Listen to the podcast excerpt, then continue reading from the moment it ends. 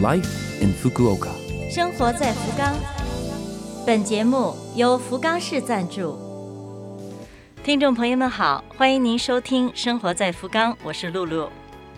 本周内容是嘉宾访谈，请一位生活在福冈的中国朋友来分享他的在日经历。那么现在呢，这位朋友我们已经连线完毕了，我来跟他打声招呼。喂，哎，你好，你好，请您自我介绍一下。好的，呃，听众朋友们，大家好，我姓王，是从北京来到日本的，来到日本三十五年了，从事的工作呢是建筑设计，现在已经退休，嗯，基本的情况就是如此。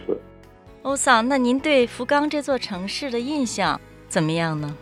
呃，福冈这座城市呢，应该说是很适合于呃人机环境的城市。怎么说呢？就是说，呃，人机环境呢，当然你这个城市呢要具备基本的功能，安全、人文、教育、卫生。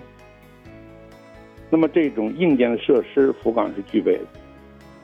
那么它比起其他的这个东京也具备这种功能的城市更优越的条件是，它的空间距离的有效性，就说你可以很惬意的通过仅仅是步行就可以完成这些，呃你想去的地方或者你想见的人，或者你想听一场音乐会或者想购物，这个呢，空间的时效性是福冈。最适合于人类居住的一个特点，我是这么认为。难怪您是做建筑的啊！不客气。空间的时效性这个词用词都和我们一般人不一样的。啊，这这这也是你让我思考怎么来回答你的这个疑问的时候，呃，用了点心思琢磨的。谢谢。但是即使是这样，在你生活中，因为我们毕竟是中国人嘛，有没有感到日中？差异还是不一样的地方呢？没有，说实在的，就是两国的这个这个文化的背景，包括人种的近似，呃，这大家都是熟知的了。几乎到日本来没有异乡感，这大概多数中国人都是这种感觉。那么福冈呢，它具备的特点呢，就是说，它也是一个具有历史年龄的城市，就是说它不是一个新兴的。你随便可以在那儿找到很多的购物中心，可以找到很多麦当劳和咖啡馆。它这个城市呢是一定的文化的，呃年龄的城市，所以跟中国的历史的渊源是有的。你在这里呢会会会有很多认同感，我是这么觉得。也就是说有一定的文化底蕴是吧？呃，对，还不是一种底蕴，实际上这种文化背景的近似，使得中国人。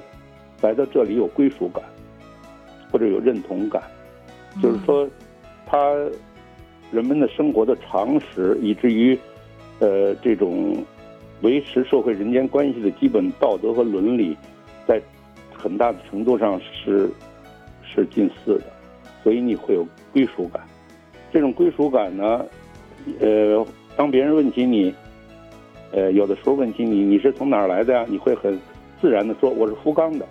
那么你就对这个城市自然就有了一定的这种认同或者是归属感，我是这么觉得。在您的周围，像您这样的觉得福冈这座城市很有归属感，根本就不陌生，这样感觉的朋友多吗？应该是都有这种认同吧。嗯，除非他呃经呃，除非来的很短暂，在语言上还相当不方便的时候，或者他会会有些不便。当他真的在这里生活下来，或者是在语言上失去没有障碍的时候，他这种感觉是油然而生。不知道您是怎么感觉？能听得出来，您对这座城市是非常的满意，同时呢，就是仿佛是那个无障碍巴利亚夫利那种感觉，已经没有什么好像自己需要通过努力去要适应的这些地方了哈，沟沟坎坎的了哈。这很自然了。嗯嗯，日本的年已经过了，但是咱们的啊春节还没有到，提前给您拜年了。好，谢谢谢谢。嗯，祝您牛年身体健康，万事如意。好，谢谢谢谢，也祝听众朋友们呃，呃这个万事如意。好，恭谢谢您，恭喜恭喜发财，恭喜发财，大吉大利。嗯 谢谢谢谢。好，谢谢。